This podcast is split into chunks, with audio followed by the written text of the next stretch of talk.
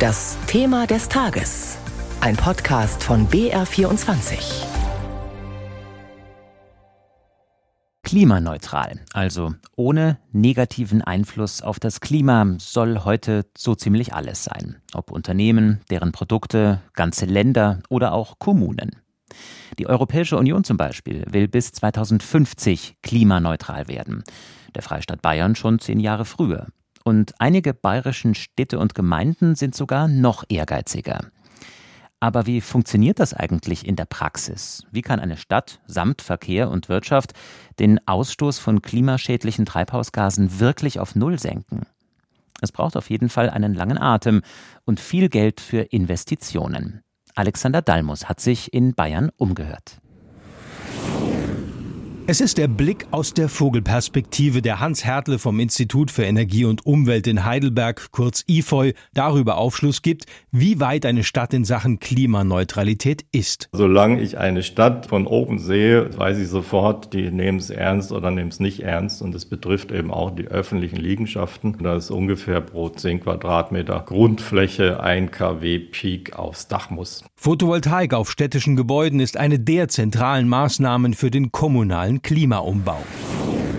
Würzburg in Unterfranken von oben. Die Stadt bemüht sich mit einer Solar-Challenge, doppelt so viele Solarmodule auf die Dächer zu bekommen wie bislang. Auch wenn der Stadtrat erst für 2045 ein klimaneutrales Versprechen abgegeben hat, die Bürger haben schon jetzt konkrete Vorstellungen, wie das gelingen kann. Also Photovoltaik, dass man versucht, seinen eigenen Strom zu produzieren, seine eigene Energie. Weniger Auto fahren, was noch? Müll weniger verbrauchen. Am bestenfalls mit der Bahn fahren, aufs Auto verzichten. Was klimaneutral bedeutet und wie man es werden könnte. Heimische Produkte aus der Region, sowas. Energie, Verkehr und Wirtschaft, drei wesentliche Bausteine, um den kommunalen CO2-Ausstoß zu reduzieren.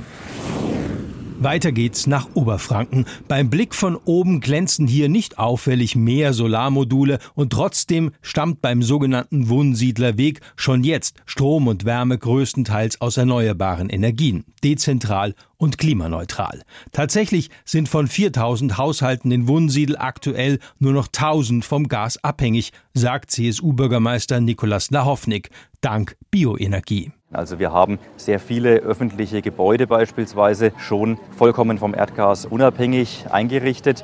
Unsere Grundschule und Mittelschule, unser Hallenschwimmbad, unsere Lehrschwimmhalle, indem wir hier beispielsweise mit den lokal produzierten Pellets heizen. Die überschüssige Bioenergie wandert in einen Speicher. Zusammen mit Siemens wurde im Wohnsiedler Energiepark eine der größten Elektrolyseanlagen Deutschlands entwickelt. Die Anlage soll jährlich 1300 Tonnen grünen Wasserstoff produzieren. Die kommunale Energiewende ist der Dreh- und Angelpunkt aller klimaneutralen Bemühungen von Städten und Gemeinden, sagt Hans Hertle vom IFO-Institut, der beispielsweise auch die Stadt Erlangen auf dem Weg zur Klimaneutralität berät. Ich muss ganz krass vor Ort runterkommen und wenn man überlegt, in 10, 15 Jahren alle Gebäude auf Null bringen, das ist eine Riesenaufgabe. Dann kommt die ganze Beschaffung, Mobilität. Aber es geht natürlich bis hin in die Frage, wie kommen die Leute zur Arbeit etc. Also es wird dann immer filigraner und komplizierter. Das reicht vom Ausbau des öffentlichen Nahverkehrs über die Elektrifizierung der städtischen Autoflotte bis hin zum Recyclingpapier in der Verwaltung. Schauen wir auf Ingolstadt, die zweitgrößte Stadt Oberbayerns. Etwa 500 Millionen Euro sollen hier in den nächsten zehn Jahren allein in die gemeinnützige Wohnungsbaugesellschaft fließen, vor allem in die Dämmung der Gebäude. Für Petra Kleine, dritte grüne Bürgermeisterin von Ingolstadt, ist vor allem Transparenz wichtig. Hier stehen wir und da wollen wir mit unseren Klimabemühungen 2035 hin. Die, die interessiert sind an dem Thema, müssen einfach nachvollziehen können, was macht die Stadt, was bringt welche Maßnahme. Und dazu werden wir nächstes Jahr einen Klimarat einrichten, in dem auch die Bürgerinnen und Bürger, Wissenschaft und Wirtschaft uns sagen, da hätte noch was passieren können oder wir sind auf einem guten Weg.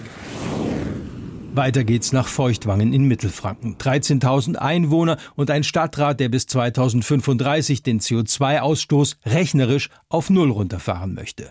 Die Stadtwerke haben mit dem Campus Feuchtwangen, der Hochschule Ansbach und Siemens eine Studie erstellt zur Energieversorgung der Zukunft in Feuchtwangen. Ein wichtiger Bestandteil ist auch, dass jeder Haushalt zum Beispiel sein Heizsystem versucht, CO2-neutral umzustellen, zum Beispiel auf eine Wärmepumpe.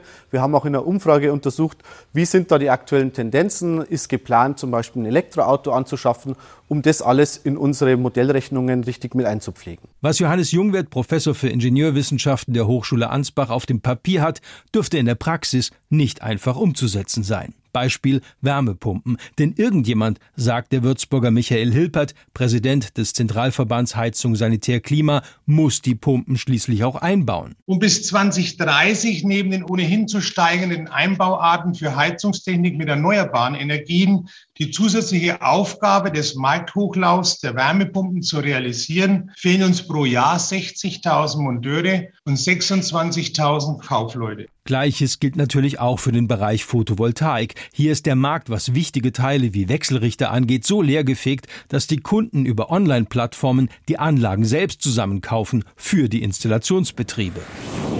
Blicken wir auf München. Besagter Fachkräftemangel ist unter anderem der Grund, warum in München das erklärte Klimaziel auf der Kippe steht. Allein der Umbau zu regenerativen Energien bis 2035 dürfte laut Fachgutachten nicht rechtzeitig gelingen. Auch in anderen Städten ist der Weg zur Klimaneutralität holprig. In Nürnberg setzt ein Bürgerbegehren den Stadtrat unter Druck. Die Treibhausgase bis 2030 nur um 60 Prozent zu reduzieren, reicht nicht, sagt das Bündnis. In Erlangen, eigentlich Vorreiter im Freistaat in Sachen Klimaneutralität, gehen vielen Klimaaktivisten die Maßnahme nicht weit genug. Machen, was machbar ist, sagt die Stadtregierung. Zurück nach Ingolstadt in Oberbayern.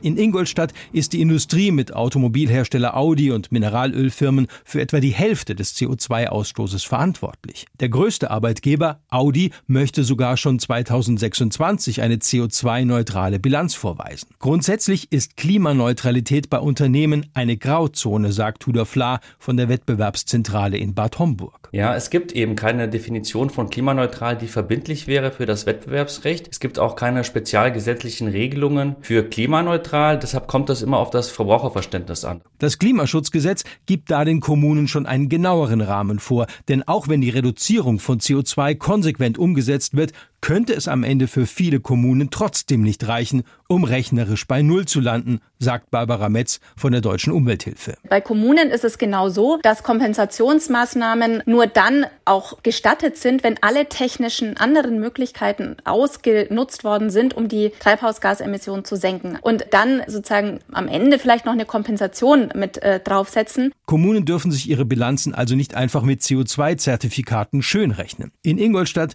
bleibt CO2-Kompensation zumindest eine Option, sagt die dritte Bürgermeisterin Petra Kleine. Was wir in dem Bereich im Moment entwickeln, welche lokalen Kompensationsprojekte gäbe es denn? Da ist die Morinaturierung hier in der Region ein ganz, ganz großes Thema. Also wenn wir dann auch schon das, was wir faktisch nicht schaffen, in der Morinaturierung zertifizieren können, würden wir es sogar auf einem sehr, sehr guten Weg schaffen. Dafür braucht es aber nicht nur mutige Stadtregierungen, sondern auch engagierte Bürger und eine innovative Wirtschaft. Klimaneutralität ist eine Herkulesaufgabe, die nur gemeinsam gelingen kann. In unserem BR24-Thema des Tages war das Alexander Dalmus über die Herkulesaufgabe Klimaneutralität und wie Bayerns Städte und Gemeinden an diese Aufgabe rangehen.